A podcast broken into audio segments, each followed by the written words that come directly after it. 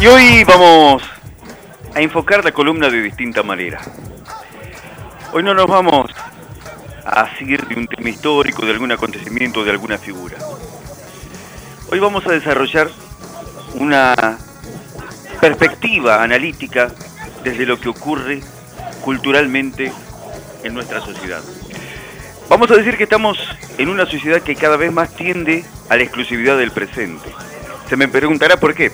Bueno, en mi trabajo en las aulas tengo permanente contacto con los adolescentes.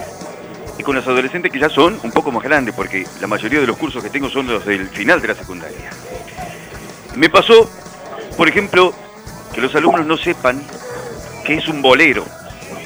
Me pasó que los alumnos no conozcan a determinados artistas, algunos de ellos aún en vida.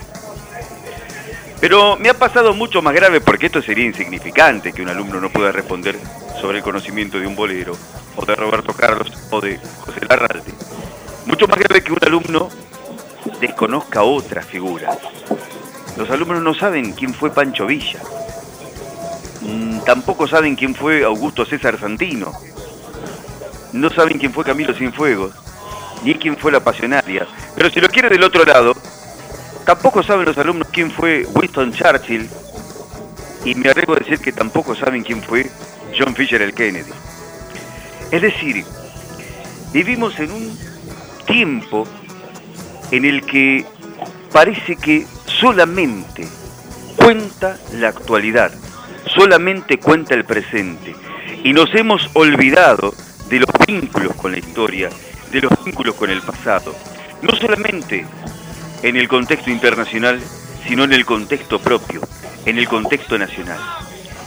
Siempre me preguntan por qué no dar obras de los últimos años literarias contemporáneas. Y yo entiendo que primero las obras se tienen que ganar un lugar como clásicos para convertirse en canónicas y entonces merecer el derecho de llegar a las aulas. Pero entiendo además que no hay por qué sepultar los monumentos culturales que nos ha dado la humanidad a través de la historia solo por querer exclusivamente depender de la actualidad. Y eso tiene después otros efectos mucho más dañosos y no colaterales. ¿En qué se advierte esto? En que después se repiten errores en las decisiones individuales y colectivas que toma una sociedad. Y de pronto aparecen figurones en el escenario público del país en distintos ámbitos, pero lo más grave es cuando se da en el político, cuyo rango, rancio abolengo, cuya rancia estirpe, desmiente por completo lo que es su discurso, lo que son los signos de los que se ha apropiado, la verdad de las supuestas intenciones. Y si uno se preocupara más por investigar, por analizar y por darse cuenta de que la humanidad no nace solamente en cada día, sino que tiene todo un recorrido histórico. Uno debería conocer realidades, debería conocer historias y debería conocer la prosapia de muchos que prometen una realidad y una situación de favor y de beneficio general que no tiene nada que ver con quienes han sido su abolengo.